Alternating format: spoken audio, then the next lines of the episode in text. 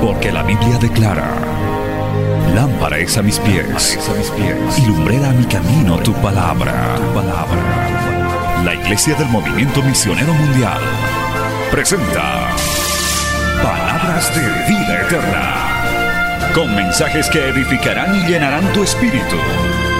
Con ustedes, el mensaje de hoy. Bienvenidos a Palabras de Vida Eterna.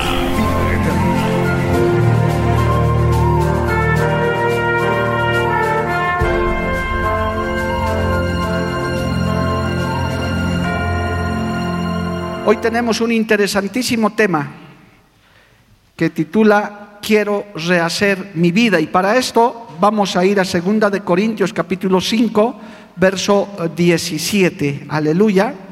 Y sin más pérdida de tiempo, ganando tiempo al tiempo, vamos a tener esta lectura bíblica, aunque tengamos que secarnos nuestras lágrimas rápido pero debemos seguir predicando la palabra del Señor y usted tiene que seguir aprendiendo también. Segunda de Corintios capítulo 5, verso 17, en el nombre del Padre, del Hijo y del Espíritu Santo, la Biblia dice así, de modo que si alguno está en Cristo, nueva criatura es, las cosas viejas pasaron, he aquí todas son hechas nuevas. Palabra fiel y digna del Señor. vamos a orar. Padre Santo, te damos gracias en esta hermosa noche. Aunque nos sentimos tristes, compungidos, pero tu presencia nos consuela, nos ayuda, nos da fuerzas para poder seguir predicando tu palabra. Y tu pueblo también está dispuesto a recibir esta palabra, esta enseñanza, tanto los que estamos aquí como los que nos siguen a través de los medios de comunicación. Te pido en este momento difícil, crítico, Señor, tu respaldo a través de tu Espíritu Santo, que esta palabra sea verdadero alimento, guía, abra los ojos de muchos, Señor, traiga esperanza, traiga gozo para que podamos seguir adelante esta batalla, Padre Santo. En el nombre de Jesús es enviada y no volverá a ti vacía. Amén y amén. Tomen asiento, hermano, dando gloria al Señor. Aleluya. Bendito el nombre de Jesús. Este es un texto hermosísimo, hermano. Segunda de Corintios capítulo 5, verso 17, es uno de esos textos que merecen estudio, que merecen ser predicado no una vez, sino todas las veces que sea necesario. De modo que si alguno está en Cristo, nueva criatura es. Las cosas viejas pasaron, he aquí todas son hechas nuevas. No pierda de vista el título de la enseñanza de hoy. Verdaderamente hemos estado siendo direccionados en esta Semana de la Familia de una manera muy especial. Yo doy gracias al Señor. ¿Cuántos dan gracias a Dios, amado hermano? Yo doy gracias a Dios también por el pueblo que nos sigue a través de los medios y como ustedes hacen el esfuerzo noche tras noche de venir a escuchar la palabra. Me gozo también por los jóvenes, gloria a Dios, que aunque muchos no son casados, pues están aquí aprendiendo. Valoren mucho estas enseñanzas yo quiero decirles, hermano, que cuando era soltero, estas enseñanzas, ya era cristiano, no habían. Literalmente en la primera iglesia donde yo me congregué, donde nací, gloria a Dios, que no era el movimiento misionero mundial, era una iglesia muy conservadora, jamás nos enseñaban de estos temas. Yo no recuerdo haber escuchado nada ni sobre noviazgo, ni sobre familia, nada, hermano, no, no tuve la oportunidad. Eh, por eso también a veces cometíamos errores, ligerezas que complicaban nuestra vida, pese a que éramos creyentes, convertidos, nacidos de nuevo. Y ya cuando estuvimos casados, cuando obtuve la honra de casarme con mi amada esposa, escaseaba, casi no se escuchaba aún en esta bendita obra del movimiento misionero mundial, casi no se hablaba sobre estos temas. Y doy gracias a Dios que de aquí a unos 15 años más o menos esto ha comenzado a avanzar, Dios ha ido poniendo gran parte de su Espíritu Santo, de su impulso y también tomando vidas para que hoy en día estos mensajes de la familia sean eh, ya de gran conocimiento. Hay escritores, hay internet, hay predicadores y en la obra se da mucho énfasis, tanto así que uno de los eslogans de Betel, eh, nuestros medios de comunicación, es para la edificación de la familia, para la felicidad de la familia. Gloria al nombre de Jesús. Así que valoremos estos tiempos, amados hermanos. Así que este texto, de hecho, es un texto de esperanza, es un texto en el que nos dice, las cosas viejas pasaron, he aquí todas son hechas nuevas. Dios es un Dios, Cristo es un Cristo que siempre nos da una nueva oportunidad mientras estemos en esta tierra. ¿Cuántos dicen amén, amado hermano? Cristo es un Cristo de nuevos comienzos. Nunca des por terminado algo hasta que Cristo no te dé la última palabra, ni aún tu propia vida. Hay muchos enfermos que en esta hora están luchando en los hospitales, hermano. Con algunos compartimos, por otros oramos, eh, pero Cristo tiene la última palabra. Gloria al nombre de Jesús. No podemos decir nosotros aquí se terminó. Y lo mismo sucede en el matrimonio, en el hogar, en nuestras relaciones. No, no está terminado nada hasta que Cristo no dé la última palabra o hasta que usted acabe en esta tierra. Siempre se puede empezar de nuevo, alabado el nombre de Jesús. Aún los matrimonios destruidos, aún las relaciones que están afectadas, si vienen a Cristo, si se arrepienten, pueden reconciliarse, pueden comenzar de nuevo, alabado el nombre de Jesús. Cristo, hermano, esa es la maravilla del Evangelio, no pone parches, no pone remiendos. Él es el único que puede rehacer una vida, el único que puede darnos un nuevo inicio cuando uno viene a Cristo, ciertamente deja todo lo pasado atrás y se proyecta hacia adelante. Alabado el nombre de Jesús, a su nombre gloria. Dios no pone remiendos, Dios hace las cosas nuevas. Gloria al nombre de Jesús. Así que hoy muy atentos a esto, a esta frase que de hecho le vamos a dar su importancia, ya que dentro de la relación matrimonial esta frase tiene otra connotación que me la estoy reservando para un poquito más adelante quiero rehacer mi vida. Gloria a Dios. Yo quiero decirles entonces que solamente con Cristo se puede rehacer la vida. Si me preguntan, ¿puedo rehacer mi vida? Yo les puedo decir, sí puedes rehacer tu vida. Claro que puedes volver a empezar de nuevo, pero en la connotación de la palabra de Dios. Alabado el nombre de Jesús. Amén, amado hermano.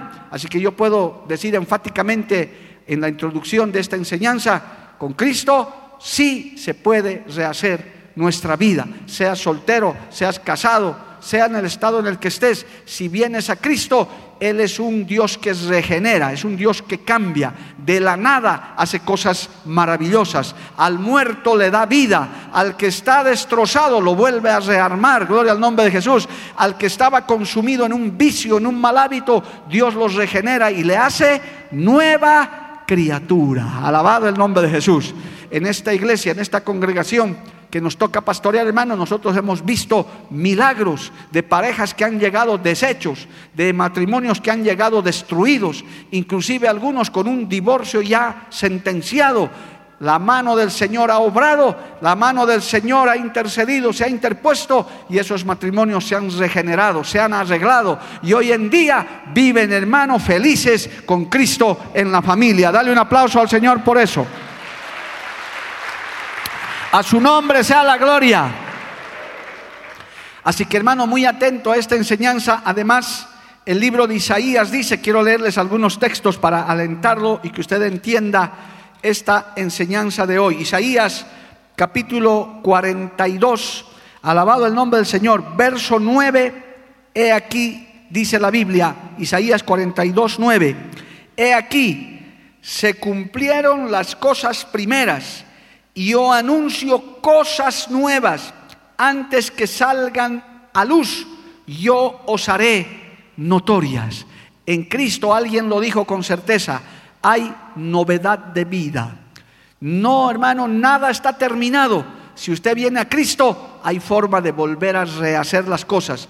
El mundo antiguo pecó, falló, la maldad se multiplicó y Cristo hizo una nueva, regeneró toda una nueva creación a través de Noé. Una vez que ese diluvio universal acabó con esa antigua generación, el Señor levantó una nueva generación a través de Noé y sus descendientes. Es decir, siempre hay un nuevo comienzo. Aquí dice el Señor, he aquí se cumplieron las cosas primeras y yo os anuncio cosas nuevas. La Biblia dice también, son nuevas las misericordias de Jehová cada día. Hoy es un nuevo día que está terminando, mañana será mejor. ¿Cuántos dicen amén, amado hermano?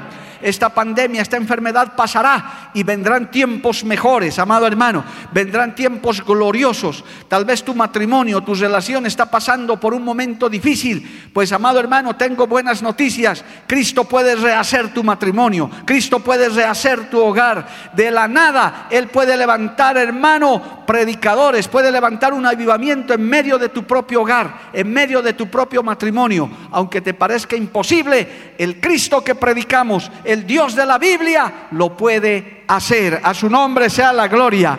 Cristo vive para siempre, amado hermano. Esa es una gran verdad y en eso hay esperanza. Además, la palabra profética nos respalda también en esto, amados hermanos. Gloria a Dios. En Apocalipsis capítulo 21, verso 5, dice esto. Gloria a Dios. Apocalipsis 21, 5 dice, en el capítulo donde tiene por título Cielo nuevo y tierra nueva. Dice, y el que estaba sentado en el trono dijo, he aquí, yo hago nuevas todas las cosas. Y me dijo, escribe, porque estas palabras son fieles y verdaderas. Qué lindo, amado hermano. El Señor va a hacer en el futuro todo nuevo, flamante. ¿Usted se da cuenta, amado hermano? Que usted que a veces cambia de cosas viejas, antiguas que a veces tenemos, hermano, esos eh, quizás artefactos eléctricos, inclusive su misma ropa, su zapato viejo, ¿a quién no le da gusto botar ese zapato viejo y ponerse uno nuevito, gloria a Dios, brillando esos estrenos? Pues yo quiero decirle, hermano, que cuando uno viene a Cristo, también tu matrimonio, tu familia puede ser renovado totalmente, porque aquí está la promesa fiel y verdadera yo hago nuevas todas las cosas. ¿Cuántos se gozan por eso, amado hermano? Nada está perdido. Mientras estás respirando en esta tierra, hoy tienes esperanza para rehacer tu vida, para rehacer tu matrimonio. Alabado el nombre de Jesús, a su nombre gloria.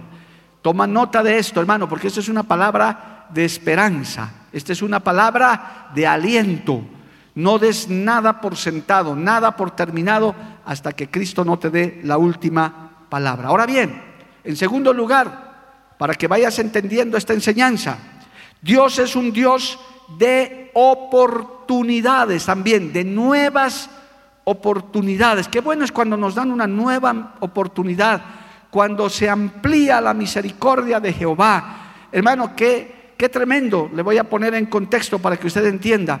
A veces secularmente hay plazos fatales que hay que cumplir para el pago de algún impuesto, para eh, realizar algún trámite, y eso es muy común, dan plazos. Hasta el 15 de tal mes tienen que pagar tal cosa, hasta el 20 de tal tienes que presentar tales documentos. Aleluya.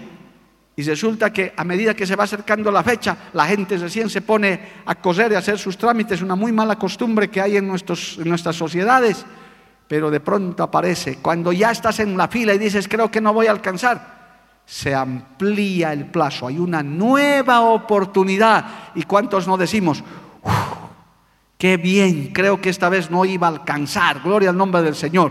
Pues Dios es lo mismo, hermano. Dios dice, te doy una nueva oportunidad. Dios es un Dios de nuevas oportunidades. Leamos dos salmos nada más Salmo 34, mire, qué hermosa es la palabra del Señor.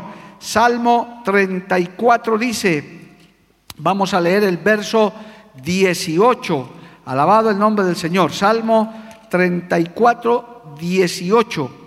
Cercano está Jehová a los quebrantados de corazón y salva a los contritos de espíritu. Ahora, este salmo se complementa con el número 51, verso 17, alabado el nombre de Jesús. Dice así, Salmo 51, 17, se complementa. Los sacrificios de Dios son el espíritu quebrantado. Al corazón contrito y humillado no despreciarás, oh Dios. Cuando el pecador ha fallado, cuando en el matrimonio el hogar se ha destruido, el Señor dice, si tú te arrepientes, si tú pides perdón, te doy una nueva oportunidad. Yo he orado por muchos maridos y esposas, hijos inclusive, que piden una nueva oportunidad. Esposos que han fallado, esposas que han fallado, padres que han fallado, vienen con lágrimas a los ojos a pedir consejería y dicen, si Dios me diera una nueva oportunidad, si pudiera recuperar a mi esposa, si pudiera recuperar a mi esposo, déjeme decirle hermano, en consejería que nosotros damos todos los días, todos los días, hermano, de lunes a viernes y a veces hasta sábado, tenemos que sacarnos tiempo, amado hermano. Yo no conozco hasta el día de hoy ninguno que haya perdido su hogar, que su hogar esté destruido, ningún esposo, ninguna esposa, ningún hijo, puedo decir, que tenga un hogar destruido, que diga vivo feliz, vivo contento. Hermano, tendría que ser un impío de talla mayor que con el cual nunca he hablado. Generalmente los que vienen y se acercan a Dios dicen, si tuviera una nueva oportunidad, Quisiera volver a mi vida familiar. Quisiera volver nuevamente con mi esposa, con mi esposo. ¿Cuántos papás, mamás no extrañan a sus hijos después de una separación, después de un problema? Acabo de atender en esta semana de la familia por lo menos a dos o tres personas de esa clase que dice, mi esposa se ha ido, mi esposo se fue. Si Dios me diera una nueva oportunidad. Pues aquí está la receta un corazón contrito y humillado. Si uno busca de Dios, el Señor te puede dar una nueva oportunidad. Puedes restaurar tu hogar, puedes restaurar tu matrimonio, puedes restaurar tu relación, puede rehacer tu vida. Alabado el nombre de Jesús. A su nombre sea la gloria. ¿Cuánto le dan gracias a Dios por eso, amado hermano? Dele gracias a Dios por eso, porque es una oportunidad. Por eso este, este tema es muy interesante quiero rehacer mi vida. Pues hasta aquí uno concluye y dice, claro que puedes rehacer tu vida. Claro que el Cristo tiene el poder para rehacer tu vida, para restaurar, para rehacer tu matrimonio, para volver a empezar de nuevo. Cristo tiene el poder para hacerlo. Gloria al nombre de Jesús. Hay, una, hay un pasaje tremendo para que vea y ya podamos eh, avanzar en este tema. Hay un pasaje que muchos conocen y a veces lo leemos nada más por leerlo en el Evangelio de Juan, capítulo 4, amado hermano, vamos a ir al Evangelio de Juan, perdón, capítulo 8, aleluya, en el Evangelio de, de Juan, capítulo 8, se narra la historia de una mujer que cayó en pecado de adulterio, un pecado para ese tiempo, yo creo que para hoy también, pero en ese tiempo era un pecado gravísimo cuya sentencia era la muerte, amado hermano. Si usted lee en la ley de Dios, el adúltero tenía que ser apedreado hasta morir. Esa era la ley de Dios, era un pecado de muerte. Era un, pecado fatal, amado hermano. El hombre, la mujer que caída en adulterio tenían que ser lapidados, tenían que ser apedreados. Y esta mujer, dice la Biblia, Juan capítulo 8, aleluya, bendito el nombre de Jesús, verso 2, por la mañana volvió al templo y todo el pueblo vino a él y sentado les enseñaba. Entonces los escribas y los fariseos le trajeron a una mujer sorprendida en adulterio y poniéndola en medio le dijeron, maestro, esta mujer ha sido sorprendida en el acto mismo de adulterio y en la ley nos mandó Moisés apedrear a tales mujeres. Tú pues, ¿qué dices? Hermano, no había ni qué argumentar al respecto. Esta mujer ni siquiera podía defenderse. Había sido poco más encontrada quizás en la cama con un hombre que no era su marido. Y ahí la sorprendieron. O sea que no, no, había, no había defensa para ella. Pero estos religiosos de ese tiempo le trajeron delante del Señor, no con buenas intenciones, sino para ver para confrontarlo.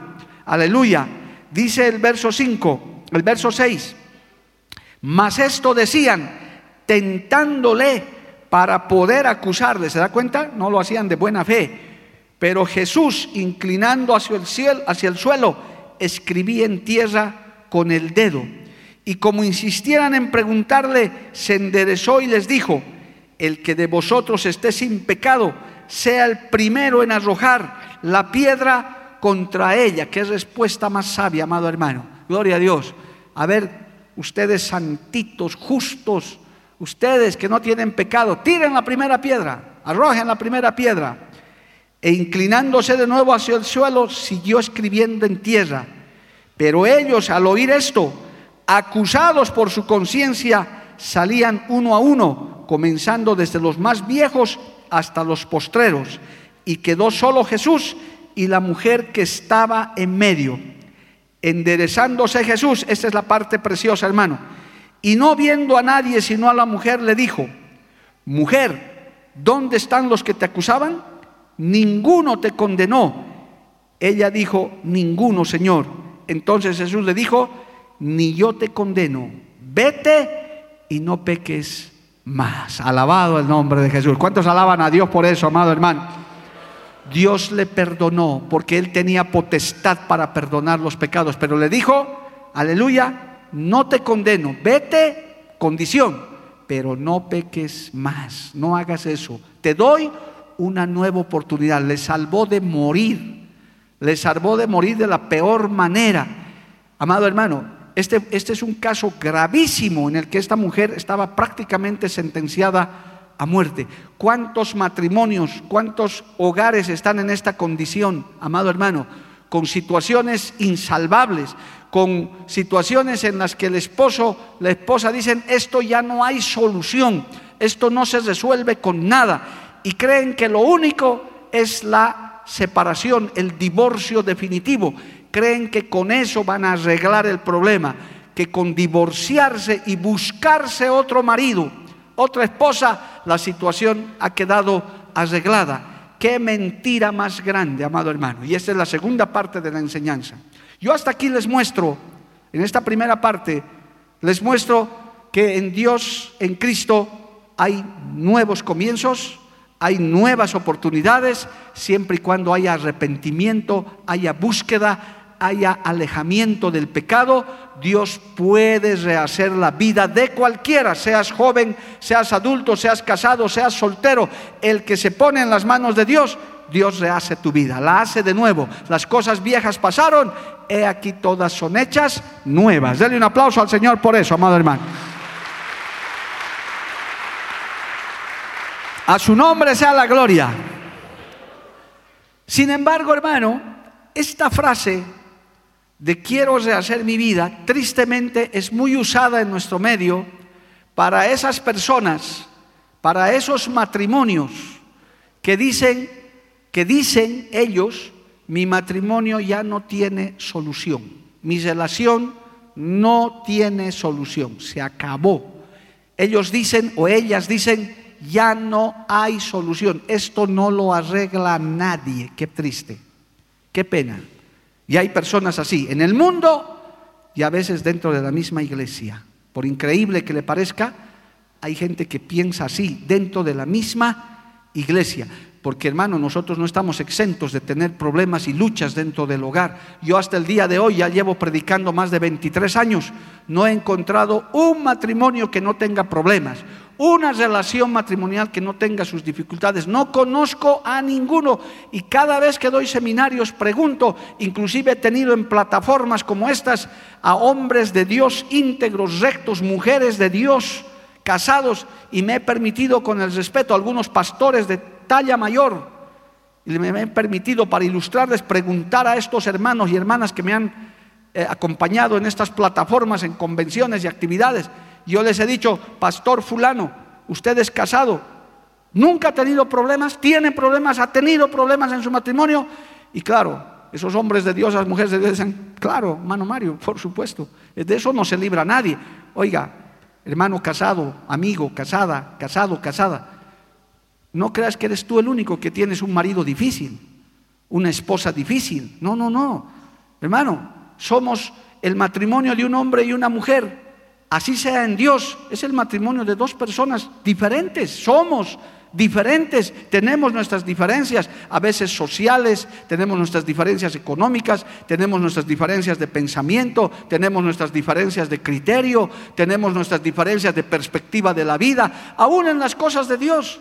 Hay matrimonios donde el varón es más espiritual, la mujer es menos espiritual, o a veces a la inversa, eh, un pentecostal se casa con uno, una, mujer pentecostal se casa con un pingüino medio frío ahí que no le gusta alabar a Dios y hasta de eso a veces se hacen problemas. La esposa le dice, pareces un pingüino aquí, ¿por qué no alabas a Dios como yo? Pero hermano, es que somos diferentes. Yo respeto a los hermanos que no son pentecostales, a los que no les gusta dar gloria a Dios, no, no dicen nada en el culto. Amén, hermano, los toleramos. En cambio, los pentecostales nos gusta decir gloria a Dios y aleluya. ¿Cuántos dicen gloria a Dios, amado hermano? ¿Cuántos le alaban al Señor? ¿Cuántos pueden decir gloria a Dios? Amén. Y no vas a encontrar lo mismo con un hermano, una hermana que no está acostumbrado a eso. Mira, es raro. Yo he ido a iglesias de ese tipo y he sido invitado. Y ahí usted no le saca ni un gloria a Dios. Yo les digo, ¿quién vive? Y nadie me responde, me mira. A su nombre. Y me mira. Bueno, digo, los acepto, son mis hermanos. Son de otra clase, gloria a Dios, no hay problema. Con que amen a Dios y guarden su palabra, no me hago problema. Pero he ido a otros lugares donde uno ya ni puede predicar, hermano, la gente está saltando y gloria a Dios y aleluya. Hermano, poco más estás dando los anuncios y la gente sigue llorando, gloria al nombre de Jesús, aleluya porque hay de todo. Y en el matrimonio es igual. Tenemos diferencias. Yo quiero decirte con absoluta certeza que, hermano, en el matrimonio siempre ha habido, hay y habrá dificultades y problemas. Por eso hay que traer a Cristo al hogar. Hay que traer su palabra, sus mandamientos. Aleluya. Alguien ya lo dijo aquí estos días.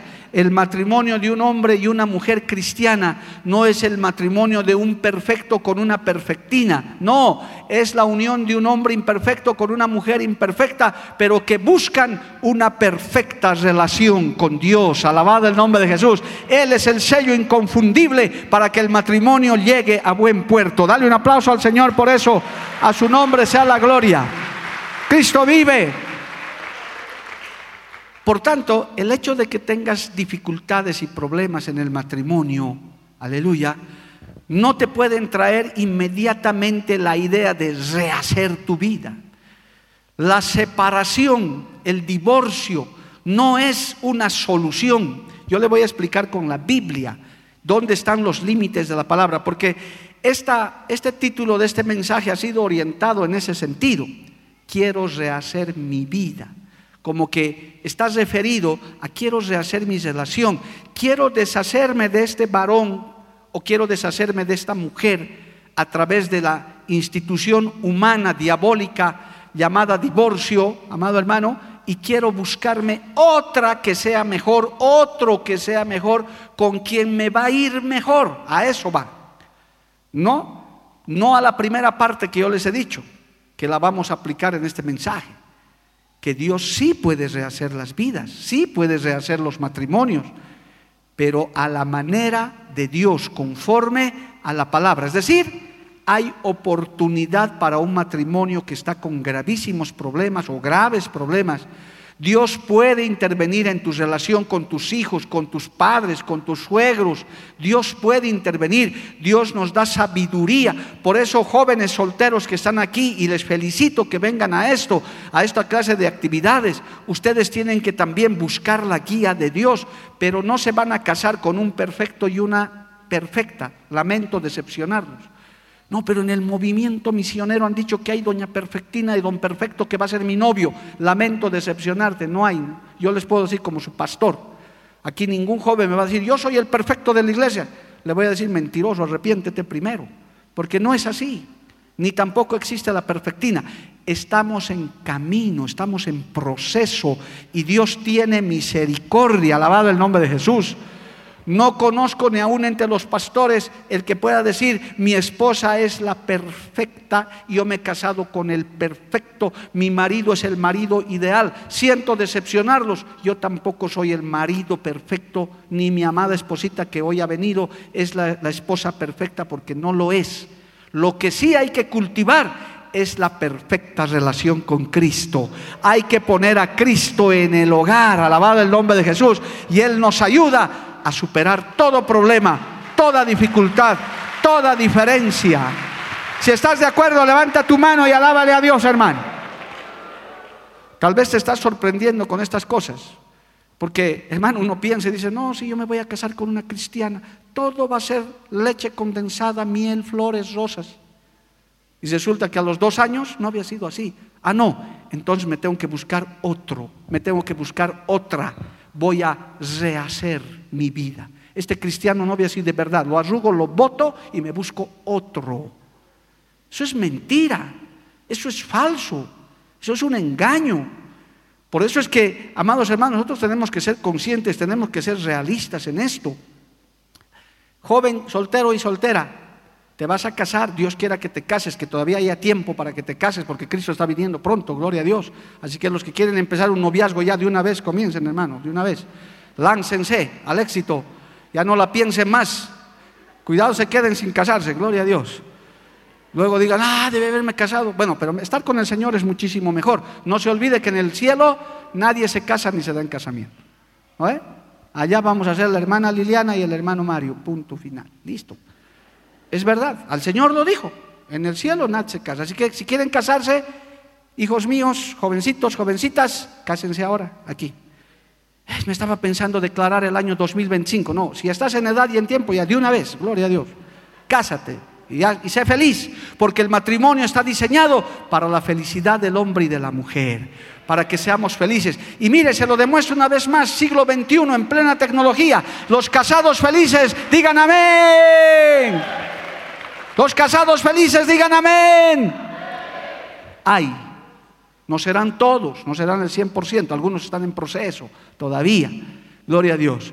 Pero hay casadas y casados felices que llevamos una vida agradable. Bueno, no me, haga, no me detenga más ahí, gloria a Dios. Entonces, Hermanos queridos, esta frase que me gusta, de hecho, quiero rehacer mi vida a mí cuando me dieron el tema para, para poder predicar en esta actividad. Yo dije, claro que se puede rehacer la vida en Cristo. En Cristo siempre hay oportunidad, en Cristo hay nuevos comienzos, pero no en esta connotación que le han dado en el mundo. Me he casado, he fracasado en mi matrimonio, me ha ido mal, me he casado con un hombre que me maltrata, me he casado con una mujer que no me entiende, entonces ¿qué tengo que hacer? Pues tengo que divorciarme, tengo que deshacerme de este hombre, de esta mujer, y si es posible que se vaya con sus hijos más, y voy a rehacer mi vida y voy a tener una nueva pareja y voy a tener nuevos hijitos, nueva generación, y piensan que Dios va a probar eso. Pues en esta noche siento defraudarlos. La Biblia no acepta eso. No está permitido. No es que no se acepta en la iglesia evangélica. No es que los protestantes no aceptan. No, Señor.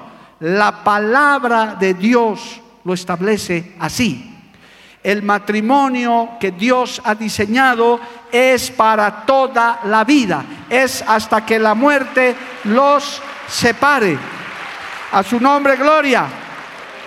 Marcos capítulo 10, entre otros textos que usted puede buscar, dice Marcos capítulo 10, versos 11, del, vamos a leer, amado hermano, gloria a Dios, desde el verso 7 mejor, Marcos 10, 7, por esto dejará, ya esto es Nuevo Testamento, Cristo está predicando, por favor, por esto dejará el hombre a su padre y a su madre y se unirá a su mujer y los dos serán una sola carne así que no son ya más dos, sino uno. Escuche este texto. Por tanto, lo que Dios juntó, no lo separe el hombre. ¿Está así en su Biblia o lo han mutilado? Si tiene una Biblia mutilada, por favor, deshágase de esa Biblia.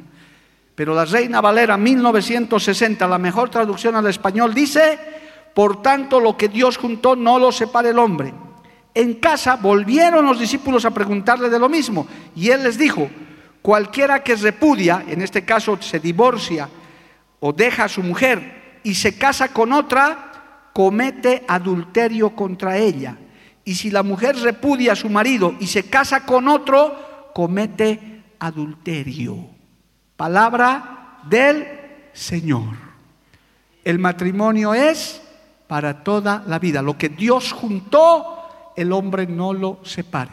Pastor, ¿y el divorcio? El divorcio lo ha inventado el hombre por la dureza de su corazón.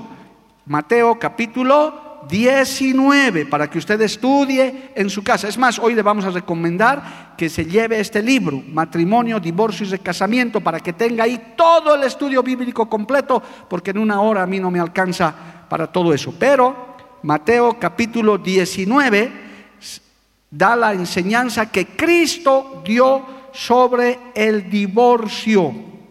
Y ahí dice Mateo 19, gloria al nombre de Jesús. Verso 3.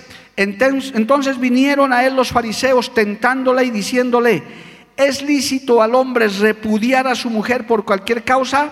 Y él respondiendo les dijo, ¿no habéis leído que el que lo hizo al principio, varón y hembra lo hizo? Y dijo, por esto el hombre dejará padre y madre y se unirá a su mujer y los dos serán una sola carne. Así que no son ya más dos, sino una sola carne. Otra vez, por, lo, por tanto, lo que Dios juntó, no lo separe el hombre. Le dijeron, ¿por qué pues Moisés, por qué pues mandó Moisés dar carta de divorcio o repudiarla? Y él les dijo, por la dureza de vuestro corazón, Moisés os permitió repudiar a vuestras mujeres, mas al principio no fue así. Y os digo, que cualquiera que repudia a su mujer, salvo por causa de fornicación, y se casa con otra, adultera. Y el que se casa con la repudiada, adultera. Gloria a Dios. Ah, pero pastor, hay una causa, fornicación. Sí, evidentemente. Por eso es necesario que usted haga el estudio completo. Es verdad que Moisés, a Moisés le torcieron el brazo. A Moisés, no a Dios. El Señor dice, del principio no fue así por la dureza de vuestro corazón es que Moisés permitió esto y bueno, el Señor no podía invalidar eso. Pero ¿cuál era el problema? Pues sencillo, amado hermano, por si acaso, para que usted vea, todo eso está en Deuteronomio, una ley que dictó Moisés que decía que si la mujer el día que se casaba no era virgen, le había mentido al varón que era virgen pero no era, y el varón descubría en la noche de bodas que su mujer no era virgen, porque la mujer tiene señal de virginidad, gloria a Dios, entonces iban donde Moisés dijeron, esta mujer me ha engañado, no era virgen, ya ha tenido otra relación, por tanto yo no quiero a esta mujer, la repudio, me divorcio, la separo, anulo este matrimonio. Y Moisés no le quedó más que dictar esa ley. Dijo, si es así, si la mujer le ha mentido al hombre y le dice que era virgen pero no era virgen, pues entonces ni modo. Pero eso no estaba en la voluntad de Dios, en el principio no fue así. Hoy en día eso no puede suceder, hermano, ya no puede suceder. ¿Por qué, pastor? ¿Por qué? Porque tú le vas a preguntar pues a tu novia, le vas a decir, ¿eres virgen, eh, perica? Perica te va a decir, no, no soy virgen, perico. Igual te quieres casar conmigo, eh, bueno, listo, ya está, te casas con una mujer que no es virgen, tal vez la han violado, tal vez ha tenido una relación frustrada, por eso eso se habla dentro del matrimonio. Cuando uno está enamorado, uno está enamorada, Cristo está en el asunto, las cosas viejas pasaron, ¿eh? aquí todas son hechas nuevas, aleluya, entonces Dios te ha perdonado. Si eras un fornicario, una fornicaria, te has arrepentido, Cristo te da una nueva oportunidad. Entonces ya no puedes alegar, después que tu novia te ha dicho, no soy virgen y te has casado igual, ya no puedes decir, no, me quiero divorciar, es que no era virgen, tarde, Señor. Tú aceptaste casarte con una mujer que no era virgen. O sea que en este tiempo ya no puede suceder eso. Eso es por causa de fornicación. Por eso Moisés dio esta ley. Que hoy día, hermano, es fácil constatar. Hablen los que van a noviar, pregunten. También la perica que le pregunte a don Perico, ¿y vos eres casto? Ah, el varón dirá, este, sí, porque el varón no tiene señal de castidad, no hay forma de comprobarle, solamente hay que creerle su palabra. Sí, soy casto. No me llamo cástulo, pero soy casto. Listo. Y si no eres varón, sé sincero. Dile, no, yo no he tenido relaciones, pero ya Cristo me ha perdonado. Ya la sangre de Cristo me ha lavado. Alabado el nombre de Jesús. Y Cristo hace eso, regenera, limpia. Aleluya. Amén. Entonces, en ese contexto es la situación. No es pretexto para divorciarse. No hay argumento para divorciarse excepto este que ya está aclarado y aquí está todo el estudio bíblico, hermano, letra por letra. Porque una cosa es la fornicación y otra cosa es el adulterio. Tristemente en las Biblias mutiladas han puesto que en este texto, hermano, eh, que, que acabamos de leer en Mateo, capítulo 9, capítulo 19, verso 9, ¿sabe qué le han puesto las Biblias mutiladas? Dice, yo os digo que cualquiera que repudia a su mujer, salvo por causa de infidelidad, le han puesto, hermano. Y eso es falso. En el griego, en el hebreo original, está forneia, fornicación. Y adulterio es mocheia, que viene de otra palabra. En la fornicación es pecado de solteros. Los solteros fornican, los casados adulteran. Los solteros fornican cuando tienen relaciones sin casarse. Los casados adulteran cuando tienen relaciones sexuales con una persona que no es su esposo, que no es su esposa. Aquí está el estudio, completito, hermano, bíblico, para que usted lo entienda.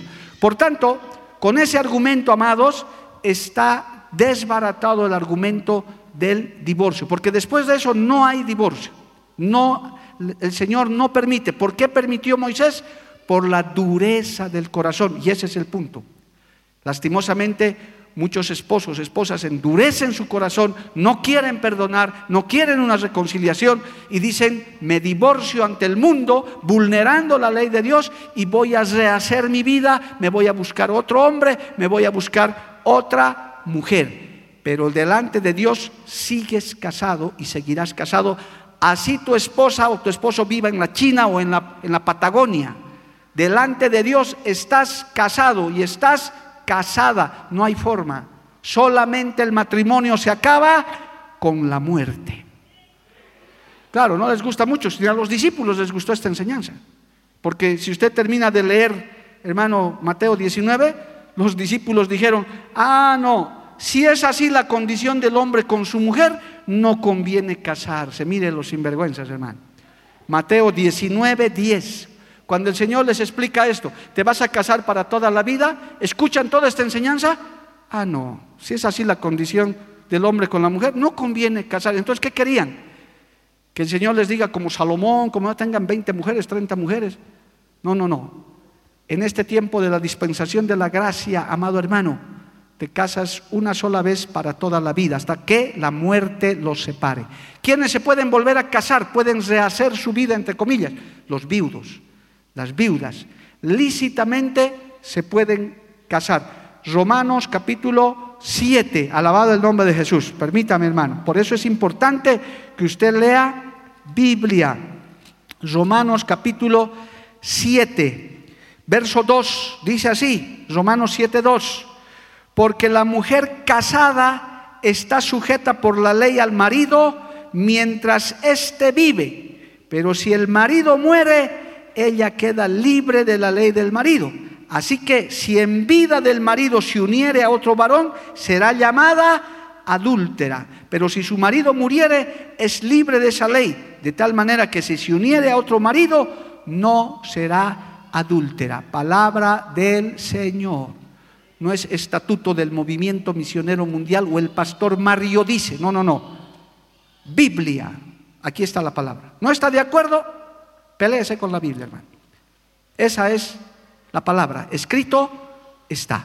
¿Con qué acaba? ¿El viudo o la viuda puede rehacer su vida? Puede. Sea la edad que tenga, hermano. Yo una sola vez he casado una hermana de sesenta y tantos años. Se ha conseguido otra persona de su edad y los dos viejitos se han casado. Gloria a Dios. Amén. ¿Qué les iba a decir yo? Aunque el apóstol Pablo recomienda que a los viudos ya mayores, viudas mayores, ya de la tercera edad, que se dediquen sosegadamente a la oración, dice, para que ya casar, les aconseja, no les ordene. Pero bueno, depende de cada uno. Pero a las viudas jóvenes, a los viudos jóvenes, cásense antes de estarse quemando. ¿Por qué? Porque luego andan alborotadamente. Qué triste, hermano. Viudas y viudos jóvenes, se muere el marido y poco más feriado nacional. ¡Ah, gloria a Dios! ¡Libre! para hacer locuras. No, no, no, la Biblia dice mejor cásense en vez de estarse entrometiendo por la vida de por ahí. Así que hermanos, la Biblia es sabia, la palabra de Dios es sabia, alabado el nombre de Jesús, a su nombre gloria. Por tanto, quiero recomendarles, en lo que me queda de tiempo, en Primera de Corintios capítulo 7, amado hermano, es una cátedra este, este capítulo de, de, Segunda de Corintios que Dios le da a escribir a Pablo, donde, hermano, habla de todos los problemas matrimoniales, de todos los problemas conyugales que se pueden presentar. Este capítulo titula, mire, para que vean y usted le dé tranquilidad. Primera de Corintios 7, los que tienen Biblia Reina Valera 60, ¿qué titula? Problemas del matrimonio. Ah, no, yo no, si me caso yo no quiero problemas. No, vas a tener problemas. Lindos problemas, hermosos problemas que se arreglan con un besito y todo lo demás que saben hacer los casaditos, que el viernes te vas a enterar, gloria al nombre de Jesús. A veces los problemas hasta para eso ayudan, para tener una noche romántica de reconciliación. Anécdota, me acuerdo que un joven vino a consejería y hablando de su familia y demás me dice, sí, pastor, yo soy el hijo número siete, soy producto de una reconciliación de mis papás. ¿Eh? O sea, ya, el que tiene entendimiento entienda, gloria al nombre de Jesús. Entonces, hay problemas en el matrimonio. Mire, qué sincero es Dios y el, y el escritor de la Biblia. Problemas del matrimonio, aleluya. Y dentro de esto está justamente, amados hermanos, lo que les estoy hablando y voy a ir directamente a los textos que hablan de esto de, la, de los problemas. Mire hermano, si bien la Biblia y la palabra prohíbe el divorcio, no hay, pero sí acepta una separación, eso sí, está permitido cuando hay violencia física, violencia moral, adulterio, ¿verdad? Que el marido ah, está andando mal, la esposa anda mal, hasta una enfermedad se pueden contagiar. Es verdad, hermano. Pero ¿qué habla la Biblia? Habla de separación, no de divorcio. Amén, amado hermano. Mire lo que dice Primera de Corintios capítulo 7. Gloria a Dios. Mire lo que dicen a partir del verso 10, Primera de Corintios 7, 10.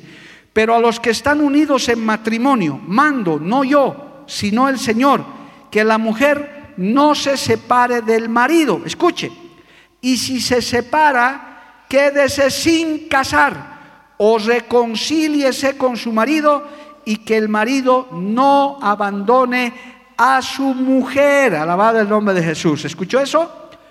Si el incrédulo quiere separarse, bueno, ¿qué vamos a hacer si es un abusivo, si es un, o una abusiva, una, porque esto es de ida y vuelta? Pues la Biblia no habla aquí de divorcio, no habla de, de hermano, de, de, romper, de ir a las autoridades, de separarse. ¿Para qué?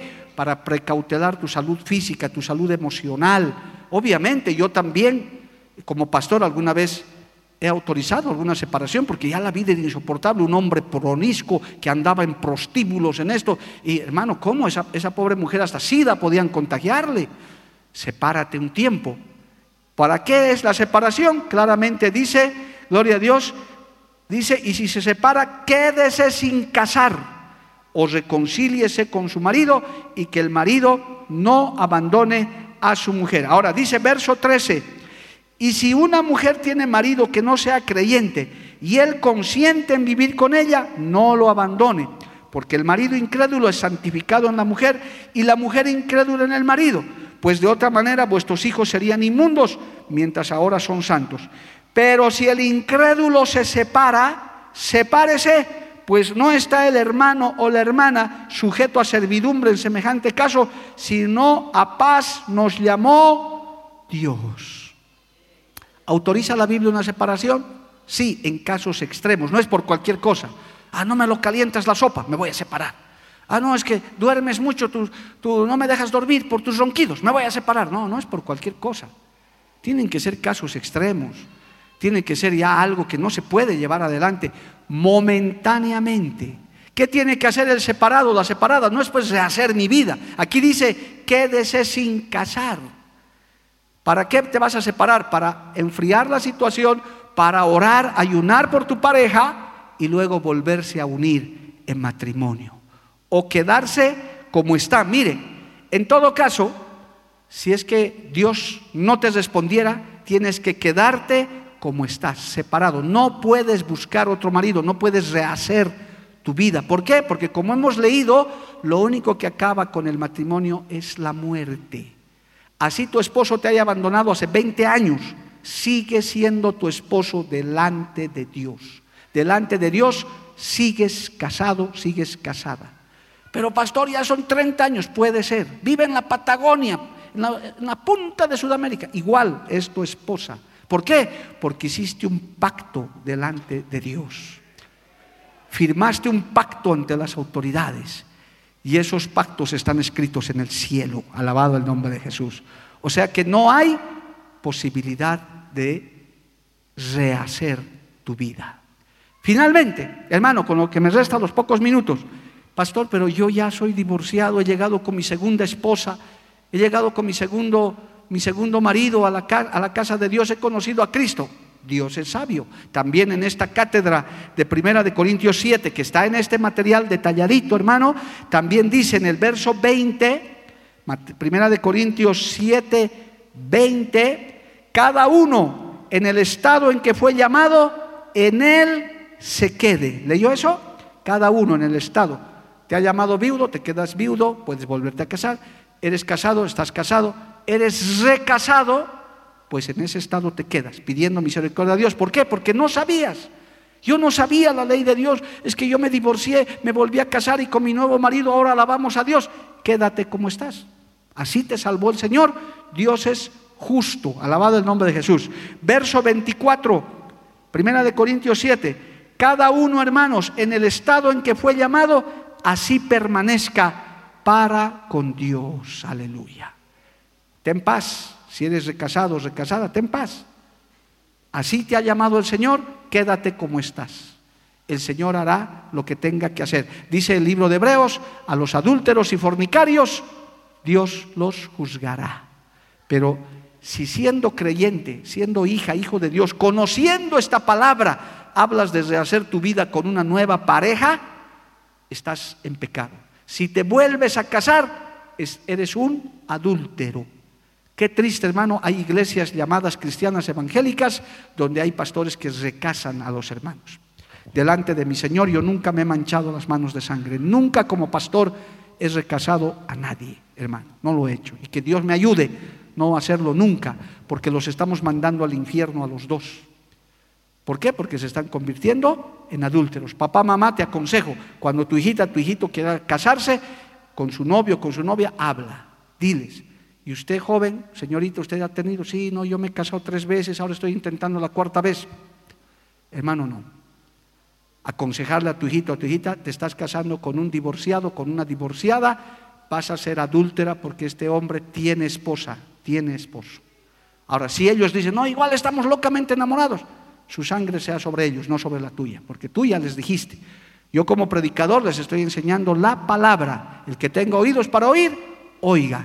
El que quiere buscarle, como decimos los abogados, la chicana, la entrada, y que, que no es que es tito que lo... Bueno, hazlo hermano. Pero para mí, y conforme a la Biblia, y en esta iglesia, eso es lo que enseñamos. Por eso es que aquí no hay posibilidad de rehacer tu vida con otra pareja. ¿Cuándo se puede rehacer nuestra vida?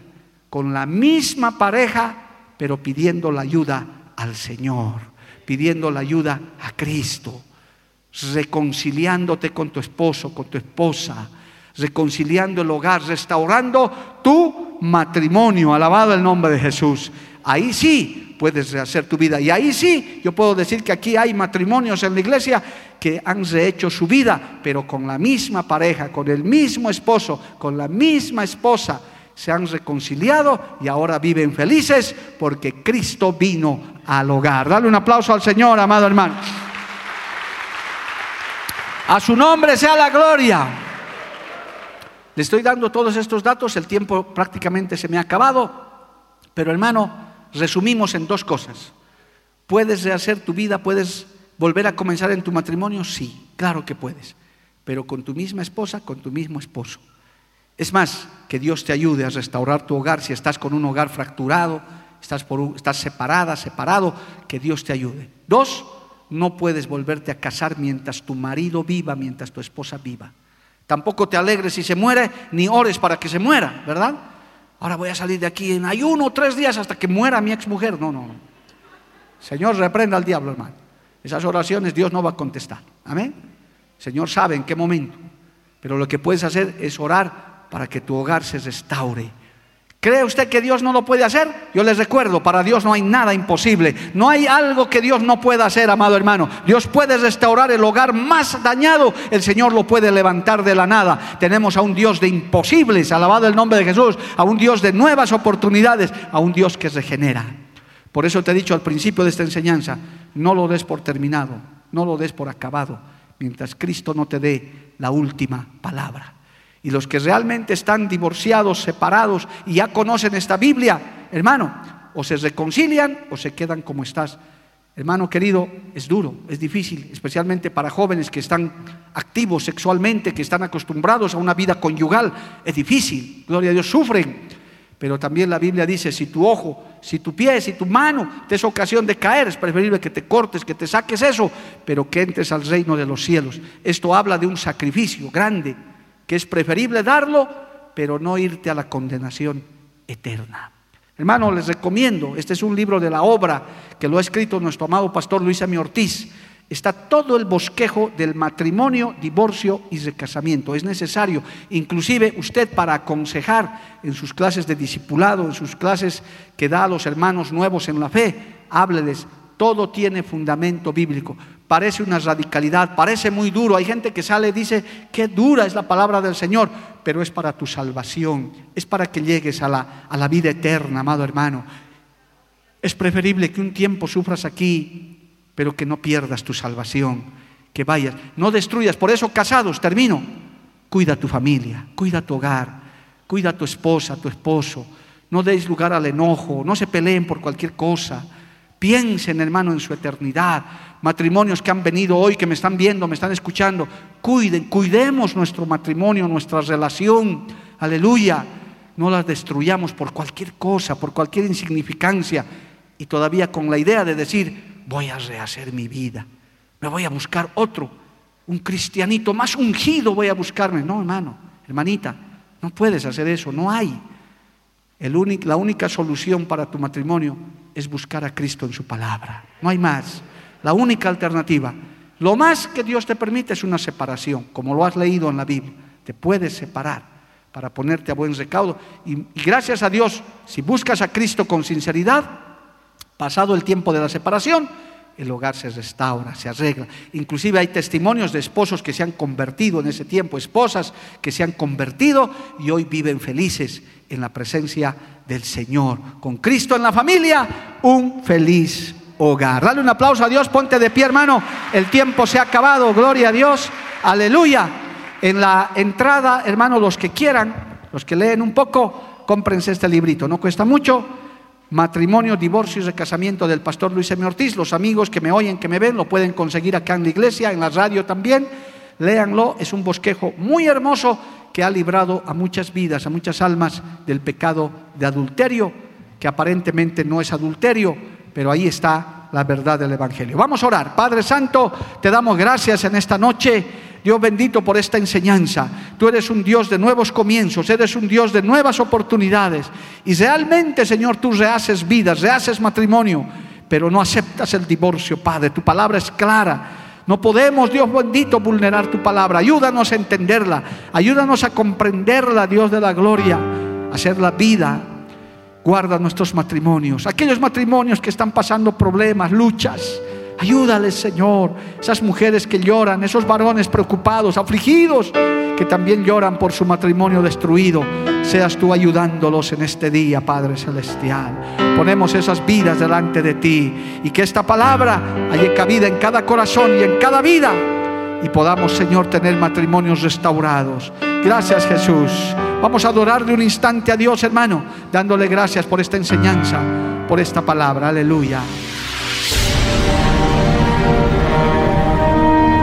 Porque la Biblia declara, lámpara es a mis pies, y lumbrera a mi camino tu palabra. tu palabra. La Iglesia del Movimiento Misionero Mundial tuvo el grato placer de presentar Palabras de Vida Eterna. Si el mensaje de hoy ha edificado tu vida y llenado tu ser, comunícate con los teléfonos de esta emisora. También para pedir una copia del mismo y compartir con otros. Esta fue una producción de la Iglesia del Movimiento Misionero Mundial. Gracias por tu atención. Hasta la próxima. Hasta la próxima. Hasta la próxima. Hasta la próxima.